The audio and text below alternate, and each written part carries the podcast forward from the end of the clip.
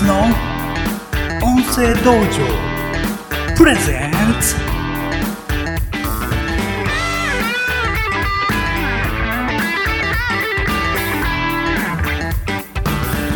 ゴリアスの極め尽くします。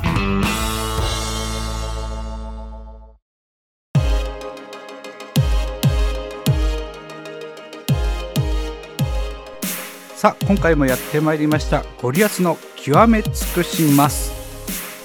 この番組ではこれまでにゴリアスが極めてきたことこれから極めていこうということについてお話をしていくという番組です。今回はですね、え、私と非常に関係の深い、え、小説についてお話をします。もともとですね小説家になりたくて、えーと小説をたくさん書いてきたんですけどその小説の中でもですね今回は、え、私の一番好きなジャンルについてお話をしたいと思いますズバリミステリーですまあ、あくまでね、え、映画やドラマではなく、えーと、また漫画とかアニメでもなく、えー、小説の、ミステリーということに、え、限らせていただきます。まあ、言いたいことありすぎてねあのとてもじゃないけどこの番組の枠では喋りきれないのでもうものすごく限定的な話をしようかなと思ってますのでどうぞよろしくお願いします。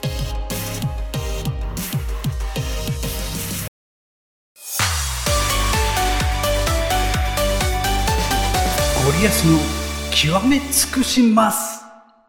この番組は松田明のうまみ尽くしたいの提供でお送りします。エンタメが音声配信を変える。松田のうまみ尽くしたい。知る人ぞ知るグルメ的ラジオ番組「松田のうまみ尽くしたい」パーソナリティはアラサー男子松田明。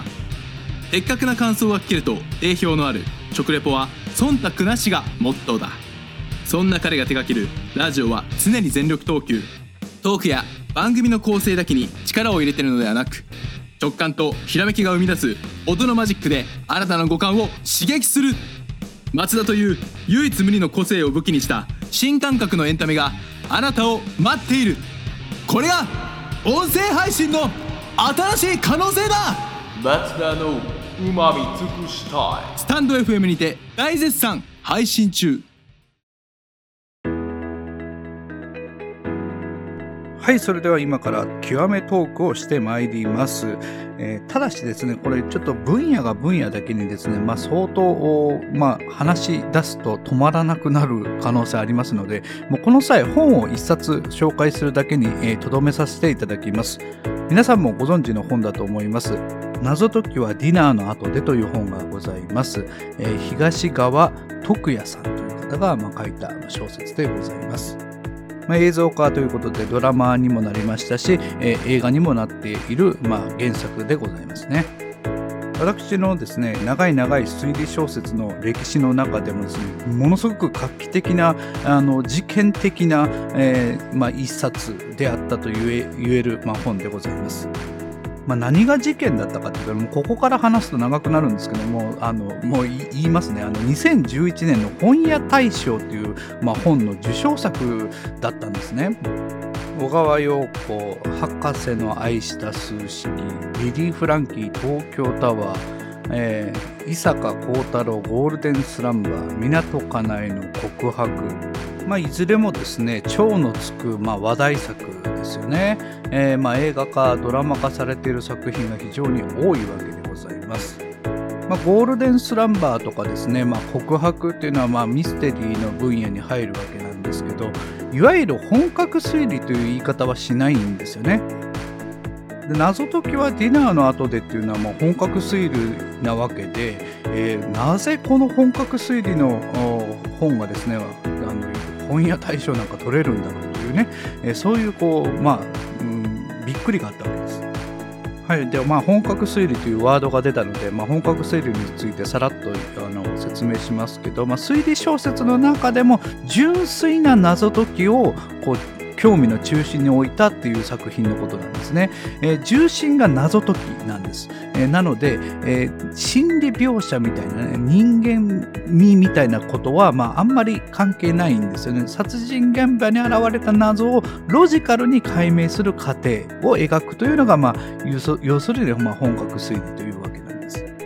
でこの「謎解きはディナーの後で」という作品は、まあ、名探偵が出てきて、えーまあ、鮮やかな推理で、まあ、淡々とトリックを解いていくというの、まあ、パズラーと言われる分野の、まあ、形なんですけど、まあ、ある点に言えばですねこの手の、まあ、短編作品みたいなものはですね、えーまあ、読者と名探偵の知恵比べをこうするというような、まあ、趣向なんですよね。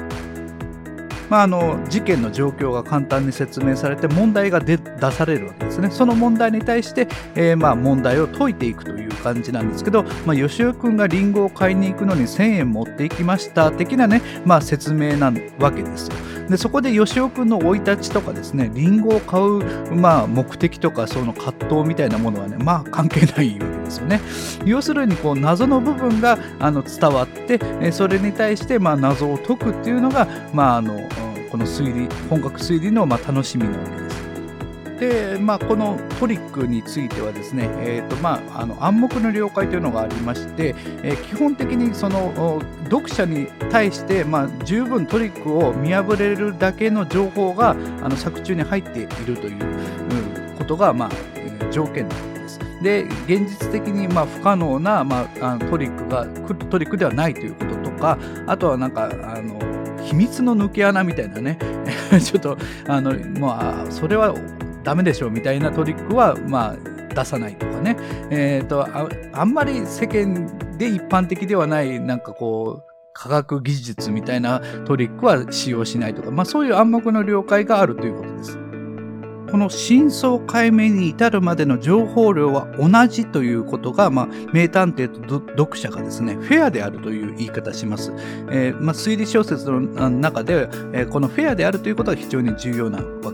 です。でまあさすが本屋大賞という部分に触れておくとこの謎解きはディナーの後でという話はですね、えーまあ、ワトソン役のまあ主人公と、まあ、名探偵のまあ設定がですねとてもまあふざけているんですよね。えーまあ名探偵がですね、まあ、名探偵を標榜している大物ではなくてですね、えーも名もなき青年といいますかね、えー執事というね、えー人に使える立場の人間であるというですよね。そして、えーお金持ちというだけで偉そうにできるというねお嬢様に対して、えー絶対服従の立場にありながらこう推理力を持っているという青年がですね、まあ、毒舌を、まあ、まき散らしながらですね事件を解決してしまうというね、えーこの偉そうにしている人間を、まあ、本当は逆らえない立場の人間がこう理路整然とこうやり込めるというのは、ね、めちゃめちゃ痛快なんですよね。しかもですね、この名探偵がですね、なんと安楽椅子探偵なんです。安楽椅子探偵というのは、一度も現場に行かず、謎とその状況を聞くだけで、こうズバリ犯人を断定してしまうというね、これはもうかなりかっこいいあの種類の名探偵なんです。もうちょっと専門的な話をすると、まあ、この本1冊目に出てくるあの話 6, つの事件があるんですけど、えー全部ですね伝統的なフーダニットフーダニットっていうのは、えーと誰が犯人かっていうあの、まあ、思考で構想構成されていて、まあ、トリックもですね、まあ、大掛かりで奇抜なものは一つもないんですね。とてもシンプルなトリックが多い。まあ、これは東川徳也の,、まあその特徴なんですけど味付けはねもう全部ユーモアでこう構成されてるんですよねユーモアでこうコーティングしてるというかねで東川徳也はこの、まあ、あるインタビューで、えーミステリーマニアじゃない人にどう本格ミステリーを読んでもらうかというのを考えたと。ミステリーマニアにも楽しめてそれでいてミステリーにはあまり詳しくない一般的な読者にも分かるように気をつけて書いたというようなことを、まあ、発言してるんですね。だから謎解きとしてはそんなアクロバティックなこう無茶な、推理は一つも入らない上に、えこうすごくこうユーモアで包まれていて、えどこをどう読んでも笑えるようになってるんですよね。まあ、あの推理マニアの人からしたらねちょっとこう物足りないという人もいるかもしれませんがまああのそれにしてもですねこうユーモアによって巧妙に隠された伏線をこう拾い集めるというのはなかなか難しいんじゃないかなと思います。というところでね話はつきませんが、えー、謎解きはディナーの後での紹介とさせていただきますそれでは今回の極め尽くしますユーモアを楽しみながらミステリーらしいやられた感を味わってください。まあ、あの誰にでも読みやすい本格推理を目指したというだけあってね、えー、狭き門だった伝統的な本格ミステリーの間口を広げた作品と言えるんじゃないでしょうか。まあ、そういう意味でね、えー、ミステリー好きの私としてはですね、えー、まあとても画期的な重要な一冊だったというふうに、えー、今も思っております。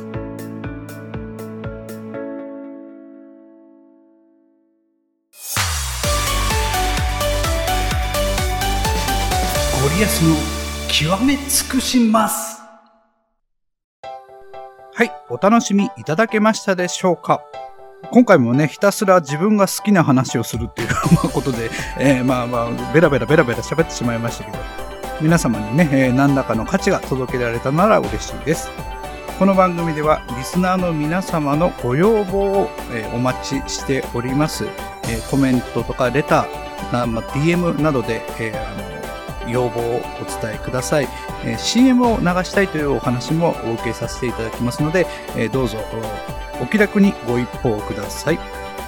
ゴリアスの極めトークが皆様の生活の彩りになれば幸いです。ではまた次回この番組でお会いしましょう。ありがとうございました。さよなら。この番組は松田明のうまみ尽くし隊の提供でお送りしました。